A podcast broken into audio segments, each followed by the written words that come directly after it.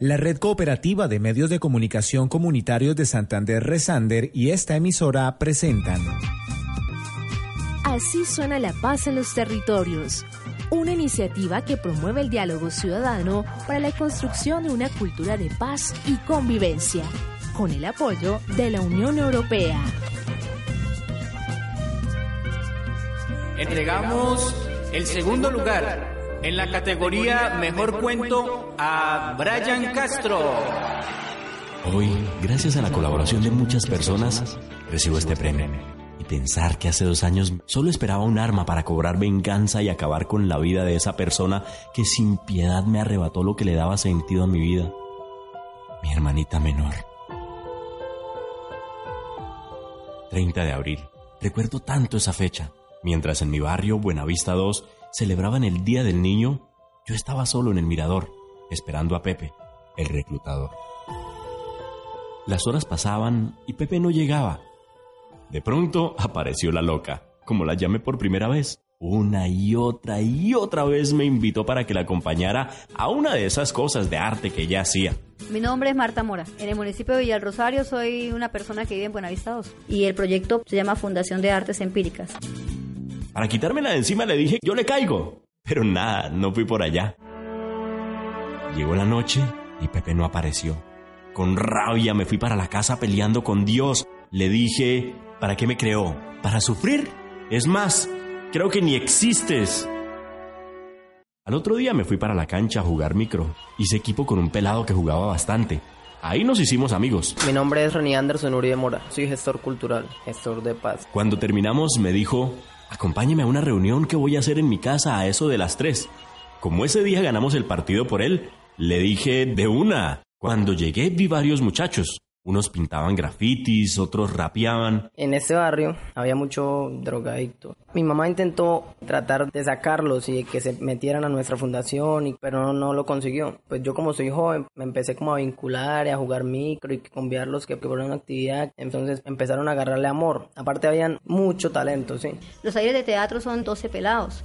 Alboradas de Paz son 25 jóvenes pintores que ya son muralistas, son 10 poetas, son literatas, hacen cuento, poesía. En la fundación ejerzo trabajo de pintor, yo soy el que les enseña a los jóvenes y niños, tratar de encontrar en el arte una salida a los problemas. Desde aquel día han pasado dos años llenos de momentos especiales. Toda la comunidad es de acá y todos son pues víctimas de conflicto de una u otra forma. Se volvió como un epicentro de cultura. Esta iniciativa nos ha servido para que a través del arte empecemos a superar nuestros conflictos y miedos internos. Con el arte es como el alma se expresa, ¿sí? Digamos que en el trabajo que estamos haciendo los muchachos se mantienen ocupados, no tienen tiempo para salir a hacer cosas malas. Se construye paz a través del arte porque cuando una persona hace lo que le gusta, eso lo llena, eso lo motiva a tener un objetivo y un sentido de vida. Eso es paz.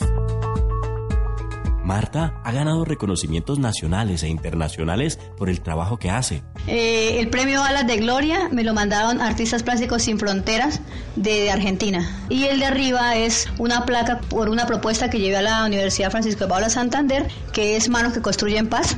Usted va a entrar a la universidad y ahí va a ver las manos de arcilla de estos niños de, la, de Buenavista 2 pegadas allí. Pudo haber sido un monumento en Villa del Rosario, pero no porque acá no permiten hacer nada de eso.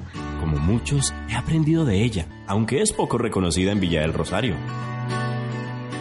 En la fundación hay mucho talento, como Max, un pelado que canta bien y lleva en la buena doña Marta. Marta me ha llevado ese empujoncito que tengo, porque una vez se quiere rendir, pues eso es como sigue, sigue con tus sueños que algún día va a llegar y eso. Del parche con el que andaba, unos me abrieron, otros están en la fundación. Ya no le doy más la vida a mi vieja.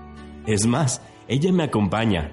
Y vieran cómo recita. Las madres son las primeras gestoras de paz de cualquier comunidad. En la fundación hemos creado un lazo fuerte donde se les dice a ellas, bueno, ¿qué pasó con el niño? Mire que hay ensayo. Entonces ellas están muy pendientes de ellos y se sienten orgullosas de ver lo que sus hijos están haciendo.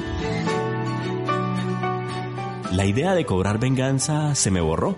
Creo que mi hermanita desde el cielo me ayudó. También hice las paces con Dios. ¿Y cómo no hacerlo? Si aquel día me envió un ángel disfrazado de loca. El olor de la vida me rodea. Tengo la sensación de que soy primavera. Me siento rosa, me siento agua. Siento el éxtasis de la paz verdadera. En Villa del Rosario no hemos sido ajenos a toda la situación de conflicto que ha vivido el país y a eso se le añade el tema político con Venezuela, todas las dificultades que se han presentado. Y en toda esa situación hemos crecido, eh, los que pues hemos nacido en esta Villa del Rosario, pero además otros jóvenes, como en esta oportunidad quienes nos acompañan, Alexandra y Daniela, que mm, a raíz de situaciones difíciles eh, por las cuales atravesaron junto con su familia, llegaron a este municipio histórico que, como ya les decía, eh, se encuentran con una realidad que no es muy diferente a la que vivieron en la tierra de la cual fueron desterradas su familia. Por eso quiero darles la bienvenida a ellas. Son eh, un par de hermanas mellizas que han sido parte muy fundamental en la ejecución de este proyecto y han participado muy activamente del colectivo Contemos en Paz durante estos siete meses. Bienvenidas, por favor se presenten y nos dicen en qué sector del municipio viven. Hola, mi nombre es Alexandra Díaz, yo vivo en el barrio Buenavista 2, es cerca de la parte alta de Villa del Rosario.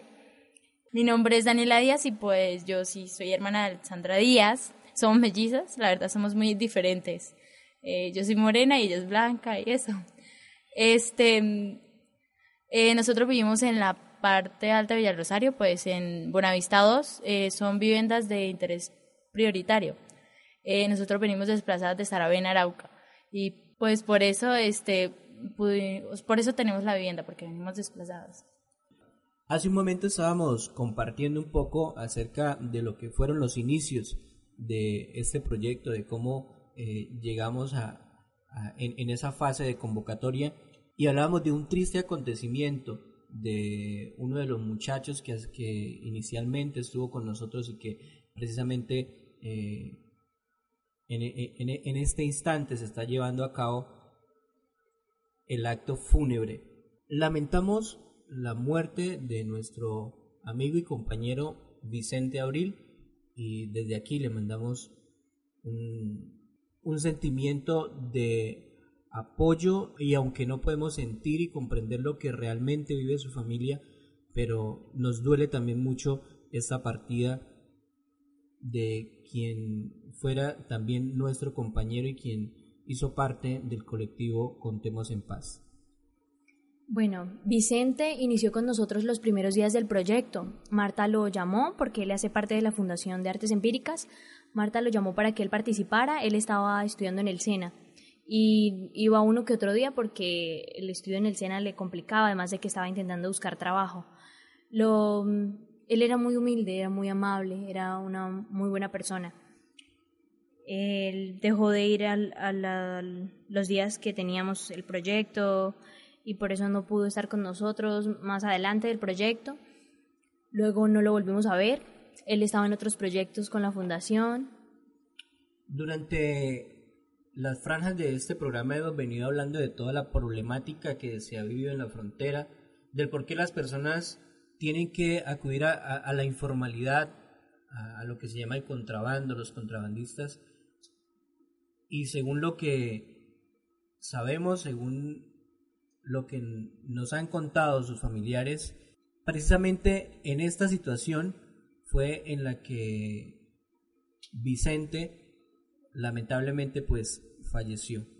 Él no lo que supimos que él no encontraba trabajo y había un vecino, un vecino de ahí también que trabajaba pasando contrabando. Él los invitó a él y a un muchacho que se llamaba Víctor, los invitó a que trabajaran porque ya, o sea, era, llegaron al punto de que no encontraban nada, estaban estresados, frustrados de que no, no tenían un, una solución. Entonces ellos decidieron irse para allá y supimos que le estaba yendo bien, pasando contrabando, le ayudó a arreglar la casa a la mamá y las tenía viviendo bien a, ella y a las hermanas. Luego no lo volvimos a ver muchos días, terminó de grabar la última canción, él, junto con sus compañeros. Precisamente Vicente era un muchacho muy talentoso, nosotros eh, muy buen conversador, eh, muy amigable se, se, sentía una amabilidad de parte de él y se sentía uno muy agradable compartiendo con él. Pero entre tantas cualidades buenas que tenía era esa, la del canto. Sí, eh, ellos, ellos iniciaron en la fundación. Ellos empezaban a presentarse ahí con nosotros, los compañeros, los escuchábamos mucho y muchos creían que no iban a salir adelante, que ellos no iban a lograr nada, que no, que eso cantaban feo, pero luego ellos los vimos cómo se desenvolvían en, en esto del canto, Marta les buscó muchas ayudas, los llevaron a radio, hablaron, ellos iban mejorando, conocían a gente, gente importante que les daba consejos, cómo mejoraran su voz. Y él hace poco, en el mes de agosto, septiembre, ellos, ellos estaban grabando su, su última canción, ellos sacaron varias canciones y estaban grabando su última, su cuarta canción y fue muy bonita, la canción estuvo, estaba hermosa, todo muy lindo. Somos más, somos rap, somos más, somos paz, resistencia y libertad. No nos harán dejar de soñar, somos historia viva. Somos rap, somos más, somos paz, resistencia y libertad. No nos harán dejar de Bien, pues mi nombre es Marli Zulaya Álvarez Herrera, personera municipal. Si nuestro municipio por su posición geográfica, eh, pues a pasar de los tiempos y la historia, yo siempre he dicho que nosotros somos un híbrido. Hay que estar aquí, hay que estar en el puente, hay que vivir en la parada, hay que estar en Juan Frío para poder tener acciones reales que mitiguen eh, lo que estamos viviendo. Son temas que ya están desbordados y cada día tenemos más población asentada en nuestro municipio, pero tenemos las mismas oportunidades. Es decir, no son suficientes para los nuestros. Calculen ustedes ahora sumándole toda esta población que está aquí. Llegan personas a decir, personera, es que me acaban de quitar un kilo de carne, eh, no sé qué, una, un kilo de cebolla, tres aguacates y eso era lo que yo tenía para rebuscarme para el diario. Es contrabando y está penado. En el Código Penal lo, lo tipifica como un delito, así como extorsionar, así como matar, así como hurtar. Y entonces eh, tampoco hay opciones. Y entonces es ahí donde viene la pregunta, cuando usted se quita esa investidura de funcionario público, y se deja en su estado natural de ser humano y dice, y si me tocara a mí, ¿yo qué haría con cuatro hijos y con hambre y con necesidades? Necesitamos que el gobierno nacional dé una mirada con unas acciones serias, contundentes para la frontera. Ya no queremos pañitos de agua tibia, queremos medidas, pero medidas severas para nosotros poder tener una opción para toda esta población y que así, si nosotros logramos satisfacer de manera obviamente legal, regular, las necesidades de estas personas, les aseguro que los índices delincuenciales van a bajar. Ha sido casi el tema de nuestras últimas tres franjas en las que hemos analizado un poco frente a esta situación. Hay quienes consideran que es muy precaria, eh, que es muy escasa la atención que el, el Estado, el gobierno nacional le presta la autoridad municipal, departamental, dice que no tiene la capacidad. Em, entre el gobierno uno se echan la culpa que no hay recursos, pero luego también está la comunidad que dice no tenemos más que hacer, no tenemos a dónde acudir, sino em, a la informalidad y por eso nuestros jóvenes, una persona como, como Vicente, pues lamentablemente eh, sabemos de las desventajas y, de toda la situación tan terrible que se vive en esta actividad que pues el gobierno tanto colombiano como venezolano consideran como ilegal. Lo cierto es que hoy en día ya Vicente no está con nosotros. Lo cierto es que mm, las circunstancias, aunque no son claras, pero estamos seguros de que mm, estaba luchando por sacar adelante a su familia, estaba trabajando eh, ni siquiera su actividad como artista, como cantante, eh, le permitía vivir de eso, sino en su acto de responsabilidad y de sobrevivir junto con su familia, pues debía buscar las formas de sustento diario. Por eso una vez más enviamos a toda su familia, a todos eh, sus amigos, pues estamos muy sentidos por esta pérdida tan lamentable. Este es mi Juan Frío, donde ocurrieron las masacres. Gente armada y desalmada derramaron mucha sangre. Las personas que asesinaron y para limpiar sus manos, a los solo las lanzaron y a la cárcel no llegaron. La red cooperativa de medios de comunicación comunitarios de Santander Resander y esta emisora presentaron. Así suena la paz en los territorios, una iniciativa que promueve el diálogo ciudadano para la construcción de una cultura de paz y convivencia con el apoyo de la Unión Europea.